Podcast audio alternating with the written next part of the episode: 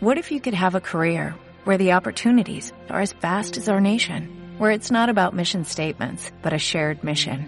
At U.S. Customs and Border Protection, we go beyond to protect more than borders, from ship to shore, air to ground, cities to local communities. CBP agents and officers are keeping people safe. Join U.S. Customs and Border Protection and go beyond for something far greater than yourself. Learn more at cbp.gov/careers. Buenas, bienvenido, bienvenida una vez más al podcast de Efecto Dorsal en este quinto episodio ya de la cuarta temporada. Eh, sigo de vacaciones, sigo intentando no ser muy cabrón a través de Instagram publicando mis miserias, pero eh, lo que iba a decir, el programa de hoy va como continuación del podcast anterior, ¿vale? Del programa anterior. Si no lo has escuchado, te recomiendo que te pases por ahí, porque es una duda que me ha llegado a través de WhatsApp, que tenía como dos partes, ¿no? Tenía una pregunta principal y subyacente una pregunta intrínseca, ¿no? Eh, en este caso eh, vamos a hablar de la segunda, pero si no has escuchado la primera, que venía a ser cómo entrenarse en objetivos o si era posible entrenarse en objetivos, no sin carreras a la vista.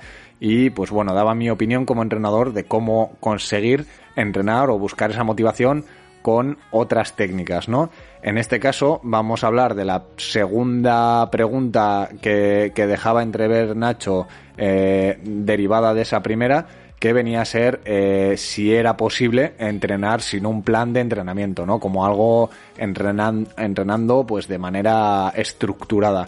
Eh, en este programa lo que quiero dar es mi opinión como entrenador sobre esta sobre esta práctica, ¿no? Esto de entrenar por entrenar así sin ningún tipo de, eh, de criterio, ¿no? Como siempre, sintonía al programa y empezamos.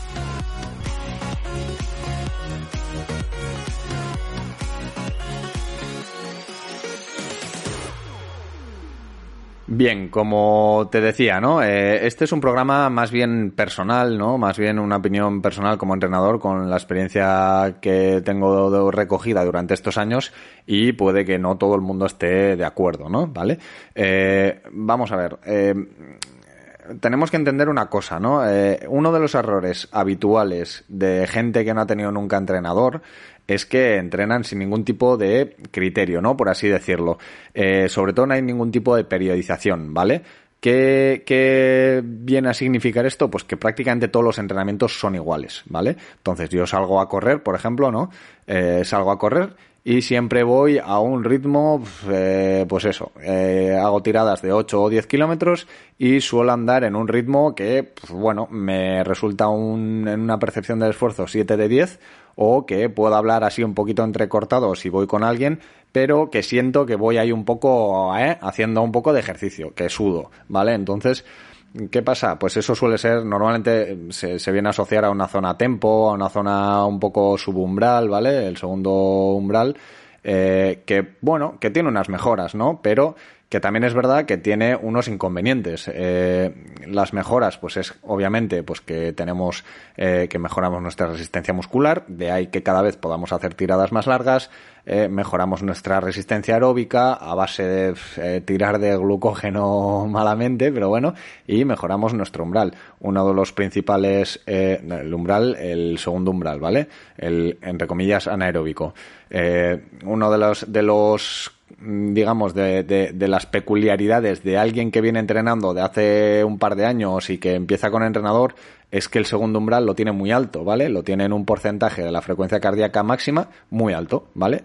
Pues por ejemplo, eh, una persona que su máxima sea 190 y muchas pulsaciones, pues puede llegar a tener un umbral en 180 y altas pulsaciones, ¿vale? Teniendo solo esas 10 de reserva de anaeróbico. ¿Por qué? Porque siempre ha trabajado en esos niveles altos a cuenta de pues bueno, noto que estoy haciendo ejercicio, ¿sabes? Porque parece que cuando sales a trotar no estás haciendo nada, ¿vale?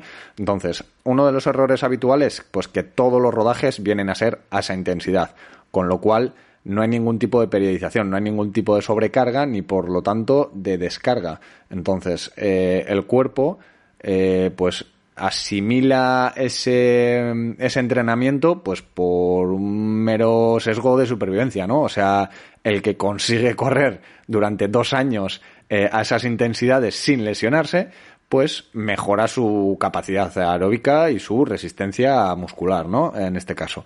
Eh, ¿Qué pasa? Pues que mucha gente pasa lo que pasa, que se lesiona y que, y que cae durante ese progreso porque al final no tiene esa periodización, esos descansos de medio, esos, eh, esa asimilación de las cargas bien o mal gestionadas, pero bueno, un descanso necesario. Generalmente las, las lesiones, pues suele ser la rodilla del corredor, eh, cintilla iliotibial, eh, una rotura por estrés de gemelos, cositas de estas, que son lesiones relativamente sutiles o una fascitis plantar, ¿no? Que son leves, vamos a decir, no es un esguince, no es un algo muy bestia, eh, a no ser de que seamos muy cazurros y que, pues bueno, al final nos obligan a parar, nos obligan a replantearnos muchas cosas, ¿no? Vale, este suele ser uno de los fallos habituales. Eh, mismas intensidades siempre y sin ningún tipo de, descarga. ¿Qué es, lo, ¿Qué es lo que choca cuando empezamos a entrenar con gente? Pues gente que le metes un rodaje suave o que le metes una semana de descarga y, va asimilando toda esa, toda esa descarga, ¿no? Hay gente que te viene, joder, es que noto las piernas muy fatigadas, tal, metemos una semanita de descarga, tal, asimilamos esas cargas y otra vez empiezan a salir ritmos, con lo cual eh, vamos a, ganar o vamos a intentar eh, solucionar dos problemas. El primero es evitar ese riesgo de lesión, ¿vale? Y el segundo sería el eh, conseguir unas adaptaciones que estamos obviando cuando siempre salimos a la misma intensidad, ¿no? Esos rodajes en zonas fáciles que no somos capaces de hacer por nuestra cuenta, pues al final brindan muchas, eh, muchas mejoras a nivel de capacidad aeróbica, etcétera, etcétera, que, pues bueno, que, nos van a ayudar a mejorar en otros aspectos sin ser tan agresivos, por así decirlo, con el cuerpo, ¿no? Fuera parte, eh, vamos a conseguir eh, un poco también variedad en los entrenamientos, ¿vale? Porque otro de los errores que se suele ver es que pues eso, gente, yo voy a nadar a la piscina y nada, pues nado mil metros o mil quinientos metros eh, seguidos, sin ningún tipo de descanso y lo mismo, ¿no? A un ritmo, pues crucero, a un ritmo que sé que puedo mantener esos mil metros, que puedo estar 20 minutos ahí nadando y no pasa nada, ¿vale? Entonces, esa falta de variedad en los estímulos también generan un estancamiento, con lo cual, con un entrenamiento planificado y pautado y estructurado, lo que conseguimos es también Mm, fuera parte de evitar las lesiones, el mejorar continuamente, entre comillas, ¿vale? Eh, obviamente el estancamiento puede llegar, ¿no? Y hay que intentar verlo, intentar meter estímulos nuevos, pero cuando la gente entrena por su cuenta, sin ningún tipo de planificación, entrenando siempre a lo que voy, a lo que da, a lo que da el cuerpo, pues al final lo que consigue es llegar a un punto de estancamiento, ¿no? Eh, esto lo podemos solucionar, como decía, metiendo diferentes estímulos y sabiendo cuándo se meten esos estímulos. Unas series en cuesta, unas series de mil, unas series de X, ¿no? Lo, típico de las series. Yo eh, lo que digo siempre, generalmente cuando viene gente a entrenar y lleva nadando por su cuenta, pues eso, ¿no? En modo continuo y de repente ve que pocas veces nadamos más de 500 metros seguidos en una serie, ¿no? Pues se extraña un poco, pero luego es verdad que se consiguen mejoras, que la gente pues mejora, porque hay veces que nadamos series cortas, pero muy fuerte, o que nadamos series cortas, o sea, series un poquito más largas, por encima del umbral. Entonces, eh, lo que va a hacer que mejores o que no es la intensidad y en la zona de trabajo que estés usando, ¿no? Es lo que decíamos en uno de los primeros episodios de la temporada, que era ¿para qué me está sirviendo esta sesión? ¿Vale? Entonces, eh, no todos los estímulos tienen que ser iguales, no todos los días tienen que ser iguales y no todas las semanas tienen que ser iguales, ¿vale? Entonces, eh, la diferencia, o si es posible entrenar sin un plan de entrenamiento, claro que es posible. Mucha gente lo entrena, mucha gente se autoentrena y mucha gente pues va ahí un poco a lo que da, ¿no? Y acaba mejorando, obviamente, por repetición, ¿no? Eh, pero claro, eh, siempre vamos a tener pues un riesgo probablemente más alto de lesión y eh, un, riesgo, entre comillas, más alto de estancamiento, porque una vez ya hayamos eh, llegado a ese umbral de mejora, por así decirlo, ese estímulo que es un umbral el cual ya no superamos porque ya hemos creado esas adaptaciones, ya va a llegar un punto que no mejoremos más, ¿no? Entonces es cuando decimos, joder, llevo cinco años corriendo y llevo tres años sin mejorar los ritmos, ¿vale? Pues porque igual todos tus entrenos son iguales, ¿vale? Entonces, ¿es posible? Es posible.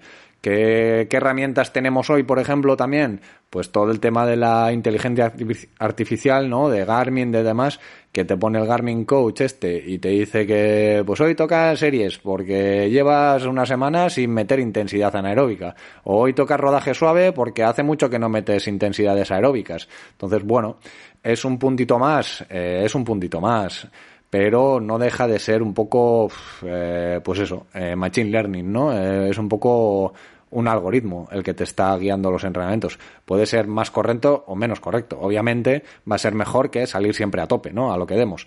Pero queda un poco ahí a la imaginación. Y luego, lo que comentábamos de, esto ya es de cara al entrenador, pues la, el acompañamiento o, o el estar ahí del deportista en el día a día, ¿no? No solo se trata de te pongo ahí la ensalada de entrenos, eh, que, puedes, es que para eso coges en internet, coges un plan y ya está, ¿no? Como la entrevista que dije hace poco en el podcast de, de la transición con el pirata, o eh, como, como, he comentado alguna vez por Instagram, eh, entrenamientos en Internet tienes millones. Eh, entonces, tener un entrenador va un pasito más que eso, ¿no? Pero bueno, si nos ceñimos a lo que es seguir un plan de entrenamiento, yo creo que las principales diferencias son las que he comentado, que, que el riesgo de lesión puede ser mayor por querer ir siempre a tope y no saber meter rodajes lentos y que el riesgo de estancamiento es mayor, pues porque al final siempre vamos a tope y va a llegar un punto que ese tope ya no nos es suficiente para mejorar y no vamos a saber cuándo meter o cómo meter esa intensidad que necesitamos para dar un pasito más en nuestra mejora del rendimiento, ¿no? Básicamente esta es mi respuesta a la segunda parte de la pregunta de Nacho y no me quiero estirar mucho más porque no quiero que se hagan capítulos muy largos, ¿vale? Eh, dicho esto, si tienes alguna duda de sobre cómo meter esos estímulos o tal, eh, déjamelo en los comentarios de este podcast o en el link que viene abajo para dejar las dudas de de, para el podcast y solucionarlas eh, como hemos hecho, como me ha mandado Nacho y demás, pues eh, tenéis ahí el formulario, podéis mandarlo y se, se contestan, ¿vale? Intentaremos dar respuesta a esas preguntas, a esas dudas que os surjan respecto al entrenamiento.